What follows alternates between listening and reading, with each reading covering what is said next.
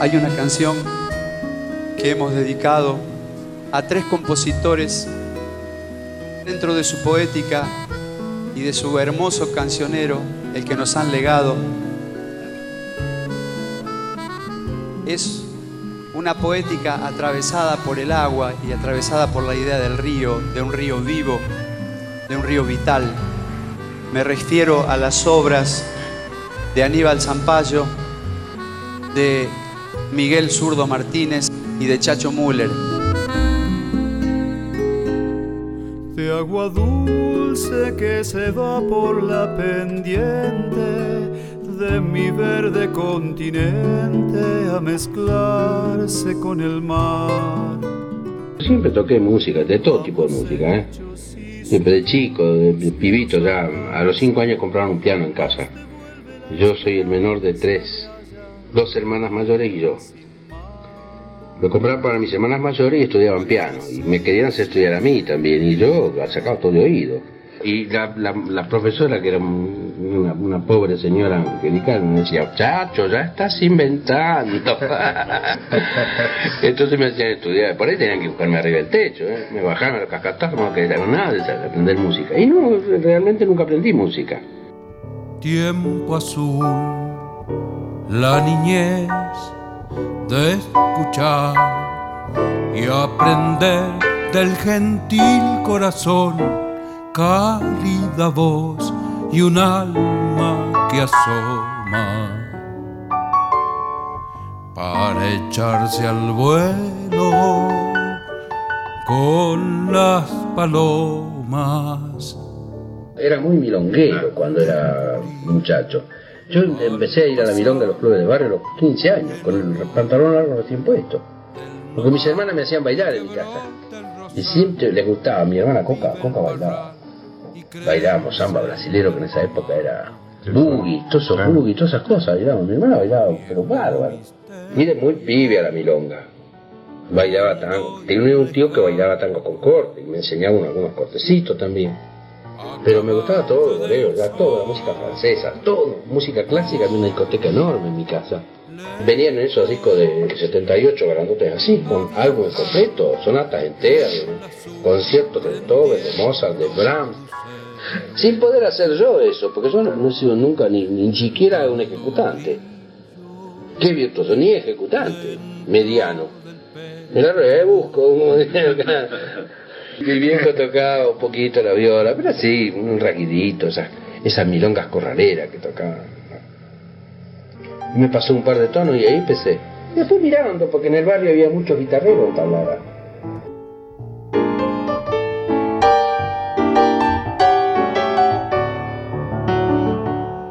Cuando era pibe, por ahí tocaba balsa cuatro manos, balsa de Chopin con una de mis hermanas. Pero siempre mucho más de oído que leyendo la música. ¿no? no sé leer la música, no me interesa. Me acuerdo una vez, hubo una discusión, pero se armó una linda tenida en mi casa, que iba mucha gente de música. Iba Tucho Espinazzi, era el íntimo amigo mío, era de mi barra. La nena Herrera también. Después cuando fue la mujer de Tucho, iban mucho a mi casa. Bueno, y creo que estaba Tucho, Cristian Hernández Larguía, muy amigo, digamos, se armaban partidas de truco mucho más importantes que el coro estable de Rosario, por favor. Y que pro música juntos. Truco de ocho, eso era así, digno de ver. Y discutiendo si yo tenía que aprender o no debía aprender música. Y al final triunfó la tesis de que yo no, jamás, que no viera esas porquerías que estaban escritas, que hiciera la mía caballo del sol. Voy lejos a viajar el azul prendiendo luceros despertando grillo dentro del pecho Sí, yo lo conocí en el 63 a Chacho, porque era muy amigo de Edgar Spinazzi. Y este, como yo fui mi pareja durante 13 años, Spinazzi. Entonces, eh, gracias a él eran ya amigos desde antes. Ahí lo conocí yo. Fue un bajo, después laguna, con el tiempo se hizo isla, el río le fue arrimando, tierra y agua, sauce, vida. Don Pedro la vio creciendo mientras sus hijos crecían. Yupanqui lo escucha, la nena Herrera se hizo escuchar, y Yupanqui le dice, mire chacho, aunque usted no componga más, con haber hecho la isla, ya está hecho. Siempre algo nos da este río, pero hay veces que nos quita. Y el río pasa, algo nos deja y algo se va. Aunque Chacho no hubiera estudiado música, escuchábamos todo, tanto la música clásica como toda la música popular del mundo y la influencia de la música del jazz, sobre todo en él, que improvisando jazz era extraordinario.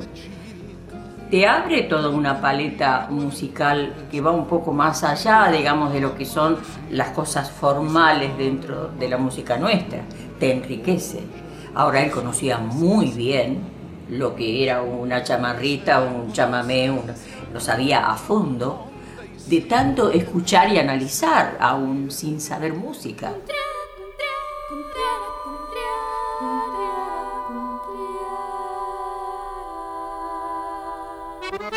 Entonces, cuando él empieza a hacer chamamé, hace algo totalmente diferente como es creciente abajo, le daba un tratamiento rítmico y melódico y sobre todo armónico al, a la música del litoral sin desvirtuarla.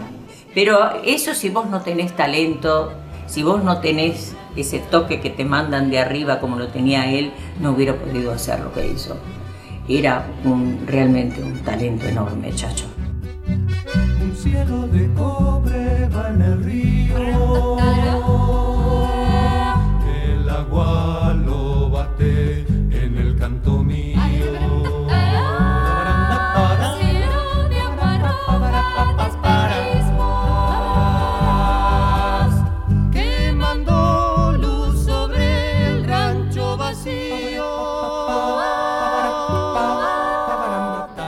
Salen, arrancan de la guaraña. Básicamente, el rasguido es prácticamente el mismo.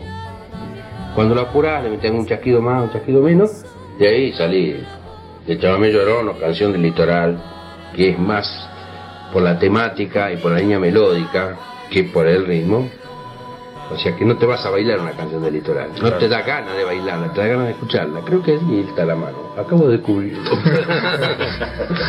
y, y me parece que. Bueno, después viene el chamamé más ligero para bailar el chamamé más zeta, y después viene la polca, después viene la galopa. ¿Entendieron? Sí, todos entienden rápidamente. Creo que ustedes también. Exacto.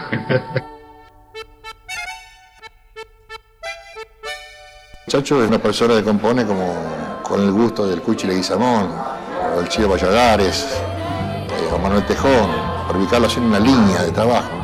Y a veces esas cosas no son sencillas, eso también conspira contra la discusión de sus obras. Pucha se hace dura la ribara. Ya soy camalote en la correntada. En el 64 como que Chacho despierta hace como una explosión. Empieza a componer a ritmo sostenido. Ahorita acá en el 64 debe haber eh, 12, 14 temas. Durante ese periodo, Chacho 64, 65, 66 y después ya en forma más discontinua. Él compone como un desafío porque parece un día por, una apuesta o algo le dijo a Tocho Spinazzi, del cual era muy amigo y se, se- querían mucho, que él también podía escribir un tango, por ejemplo, como Tucho. Y escribió. Y que podía componer eso y otras cosas más. Fundamentalmente de este repertorio que lo define él, que es abordar la música de Rosario y de las islas.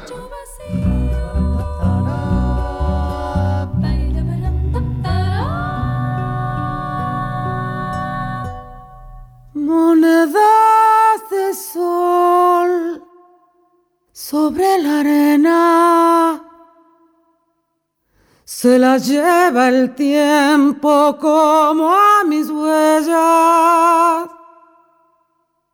monedas de sol, barcos de niebla, espejos del sueño de quien te sueño.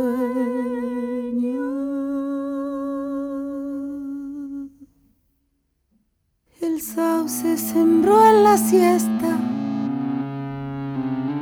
monedas de oro. Muy chinchudos.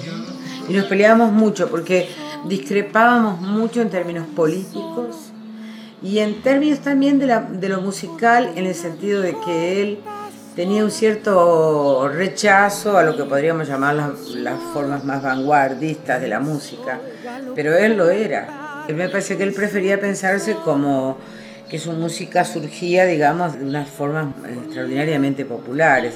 Y yo creo que las historias que él cuenta en sus letras, que son preciosas, son de historias muy personales, de historias populares de su propia vida, pero al mismo tiempo de un gran vuelo poético y musical. Fortuna de cortas horas, barcos de niebla, con él navegué en silencio, horas lentas. Yo no tengo mucho aliciente, aunque se graban cosas mías, fíjate vos, muchachos jóvenes, chicas jóvenes sobre todo, cosas que yo he compuesto hace 30 años. Y la han grabado ahora, la han grabado ahora. La Liliana Herrero, el negro Herrero, graba cosas mías que aprendió hace 25 años. Me va a matar si yo digo que la aprendió hace 25 años. sí, en el, Era muy chiquito. En el preescolar. Eso me da la pauta de que son vigentes todavía. Incluso hay algunas que no la graban porque les parece muy difícil. Pero yo no me, no me tira de componer porque no me gusta, no, siento un ambiente. El país entero es un desastre. Hay veces que me, le digo a ella, yo me voy a hacer japonés, me voy a hacer uruguayo, filipino, cualquier, me voy, me voy de acá, aunque sea me voy a Uruguay.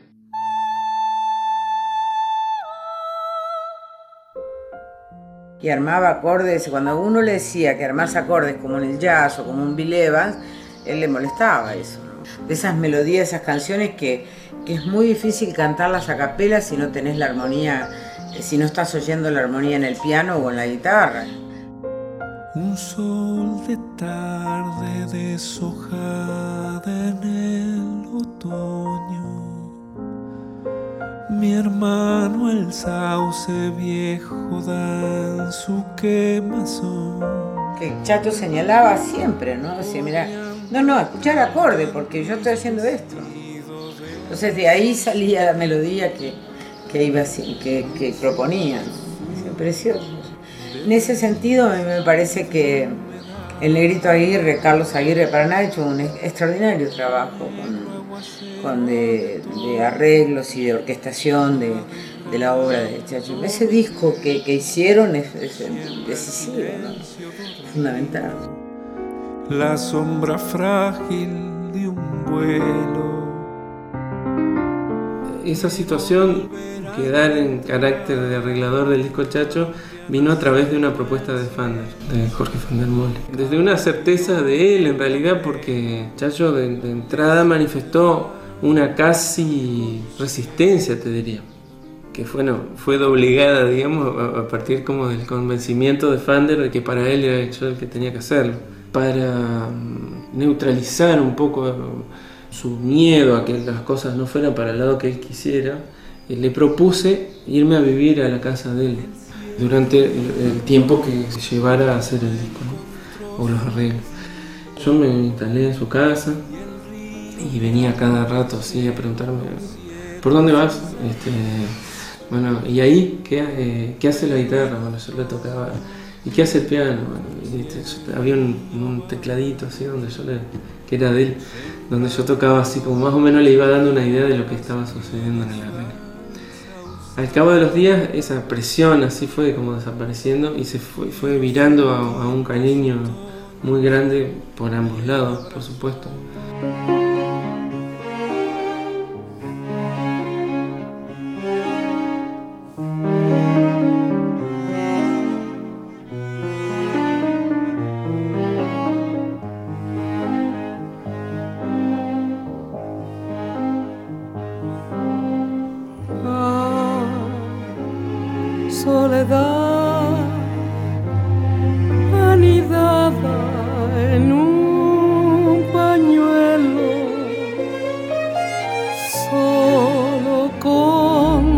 Cielo, hoja de otoño en dorado vuelo. Obras que, que llaman un poco la atención. Bueno, que grabó Mercedes eh, un tema que se llama Hay Soledad, que lo han grabado muchos.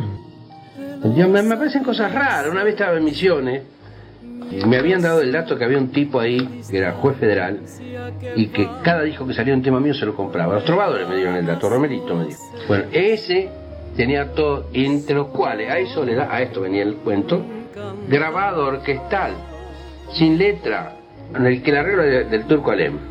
Y era un conjunto de cuerdas de Kelo. Y Kelo me habría metido, qué sé yo, cinco guitarras, distintos guitarrones, esas cosas, y un par de violines, algún cello, algún, qué sé yo, bueno. Precioso, ¿eh? El precioso. Por eso te digo, ¿eh? Uno no sabe quién ha grabado. Me salen cosas así.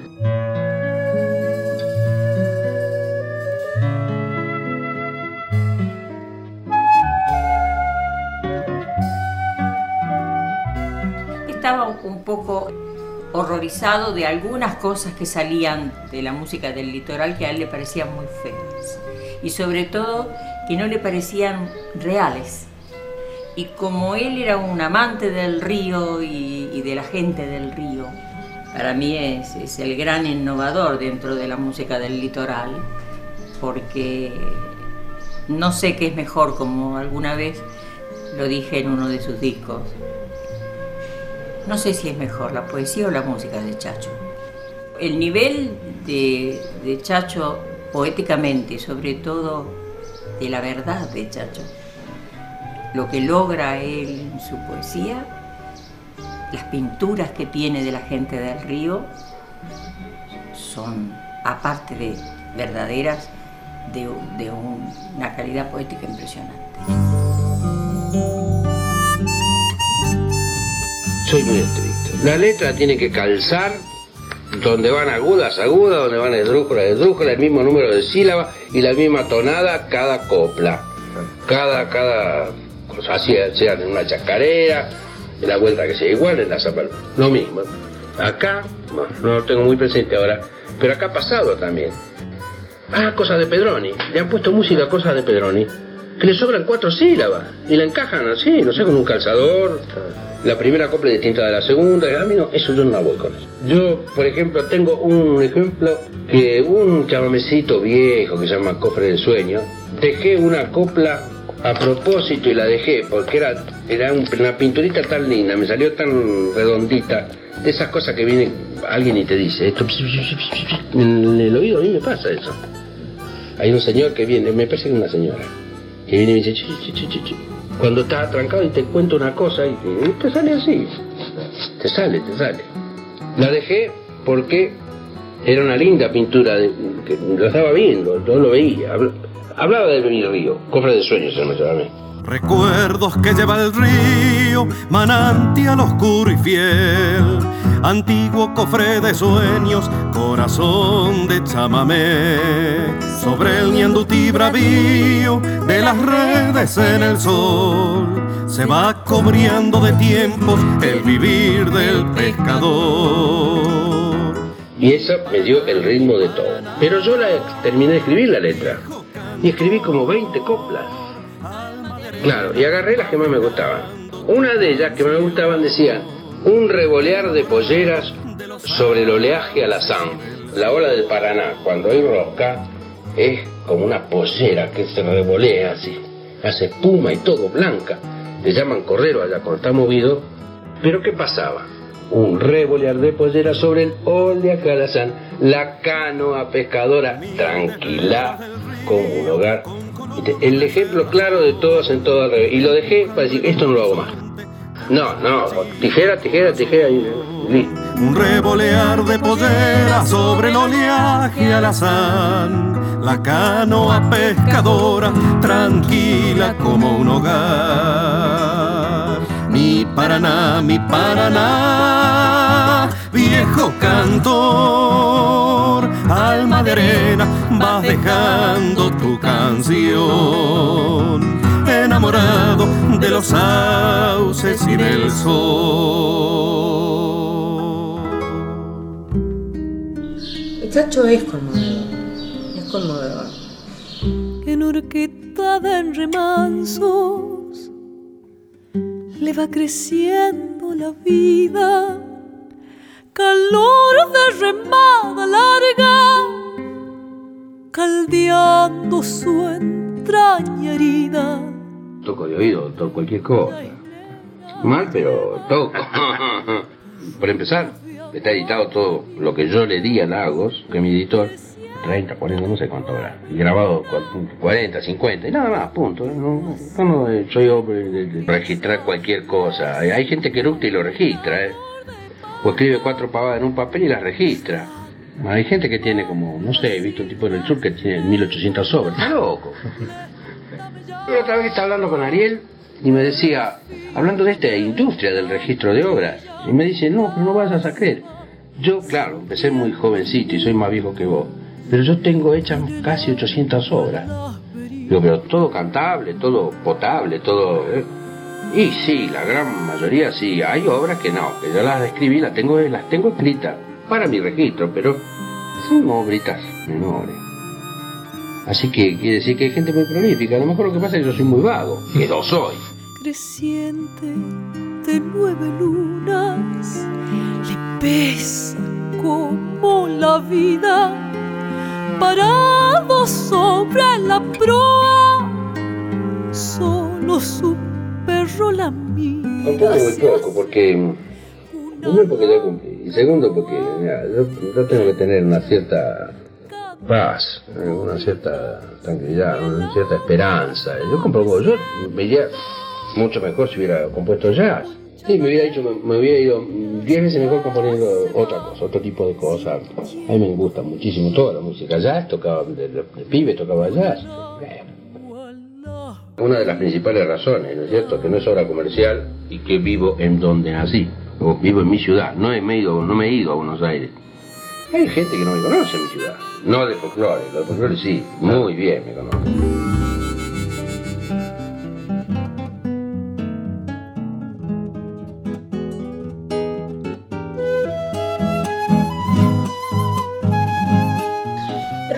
Son así, la vida musical es así. Eh, Quiero decir con esto, si, si yo mm, dijera una frase fuerte, yo la diría, ¿por qué no? La diría en el último sentido de las cosas el más profundo sentido de las cosas, me parece que, que, todo país es injusto con sus artistas. No particularmente la Argentina, todo país. Ni me preocupa, digamos, si Chacho nos está esperando igual. Eso es lo que eh, todo país debe saber, que tiene autores poderosos, poderosísimos, extraordinarios, pesos pesados en el sentido de, lo estrictamente musical y de lo poético, que, que no importa si no fueron escuchados en su momento, lo van a hacer, van a ser escuchados, lo van a hacer más tarde. Nadie vive en su tiempo, siempre uno está fuera del tiempo, el tiempo en sentido más, más cotidiano, digamos. Eso me parece que no hay que preocuparse por eso.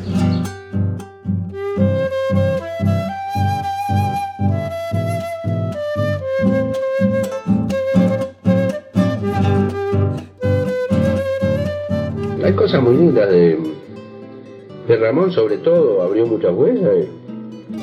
Es uno de los tipos más prolíficos y originales. Un tipo fundamental, Ramón Ayala. Clarín tiene cosas buenísimas también. Miguel Martínez de Paraná tiene unas cosas hermosas.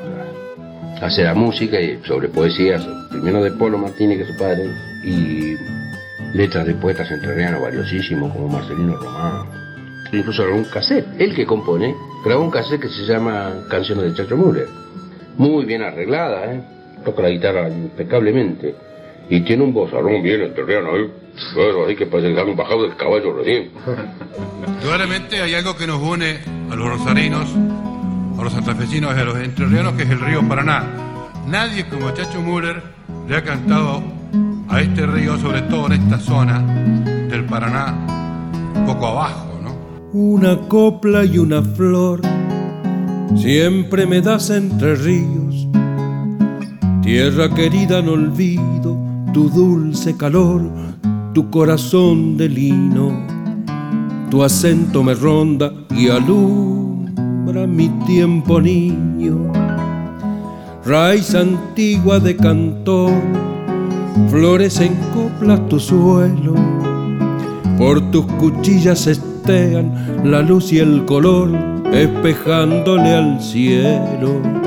Cielito entrerriano, ¿por dónde se van mis sueños? En mi fogón de ausencia sos rescoldo de cariños. Vuelvo con tu silbar. En la música, por ejemplo, el elemento de armonía o ese parámetro o ese aspecto de la música es lo que en la pintura sería el color. Y es como que yo siento que antes del Chacho, de alguna manera, eh, antes te diría de como de una trilogía así, que es el Chacho, eh, Ramón Ayala y Aníbal Zampayo. Era como que si de alguna forma la música se producía en blanco y negro, decir, con dos acordes o con muy pocos elementos se, se producía música del litoral. Cuando aparecen ellos, esa ventana se abre. Él, él, abre una nueva especie que se llama canción del litoral, que después le llamaron litoraleña, pero la canción del litoral es una forma más abierta, ¿sí? es una forma prácticamente no, no danzable, más lenta, más tranquila, pero que justamente permite un desarrollo de aspectos que estaban un poco vedados en esa música, como lo literario y la armonía, por ejemplo. Juancito va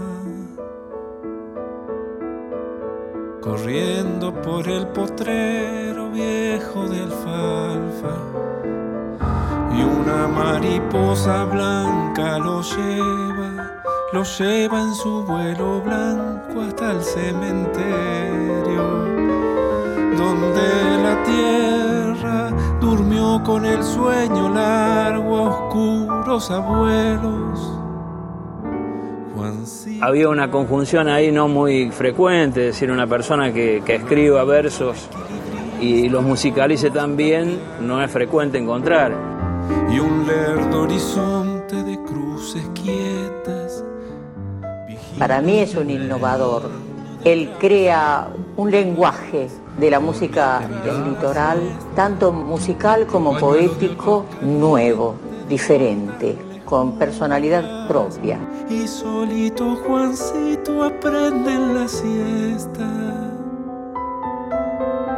a mirar de lejos y a ver de cerca. Lo que tiene el Chacho es que ha logrado poner en, en sus canciones este, que son formas breves, que son formas siempre consideradas menores, eh, una síntesis poética muy muy fuerte y es sorprendente el, el, giro, las vueltas poéticas, la intensidad poética que tienen sus letras.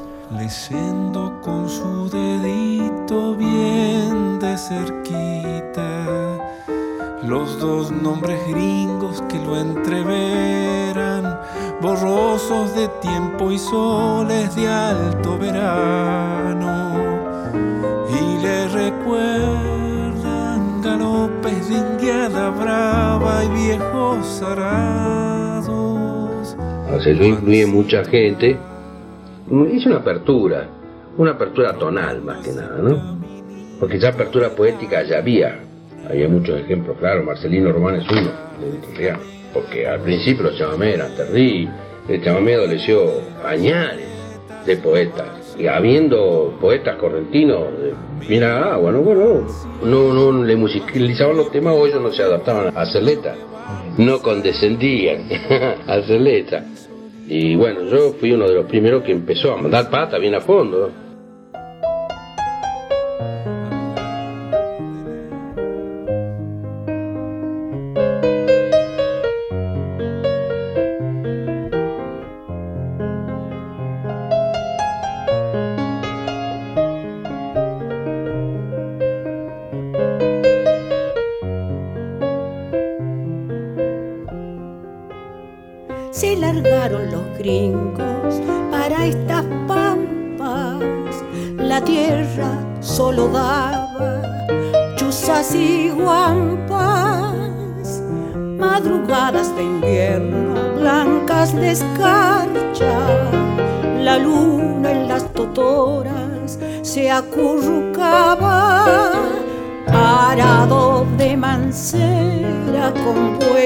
Bueyes de asta, dormía el trigo, su sueño de agua y un cielo de gaviotas acompañaba y entre los cardos la luz esteaba.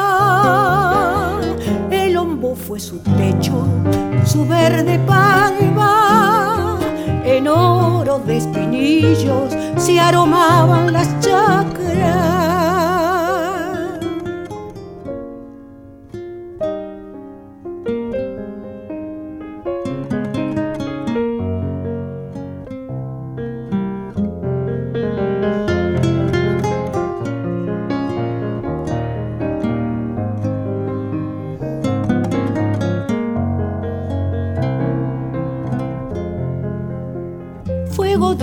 Verano, grillo y chicharra, dorando un mar de trigo sobre estas pampas. Quema el sol en el surco, salando espaldas, asoman ya las rosas de la esperanza. En arco las bandurrias con flechas de agua hiriendo nubes, se desparraman y por la trilla un canto ya se levanta, va sobre el trébol, vuelven calandrias, chacarero olvidado, gajo de patria, semilla de estos pueblos, hoy mi huella te canta Contenidos y memoria histórica. Radio Nacional.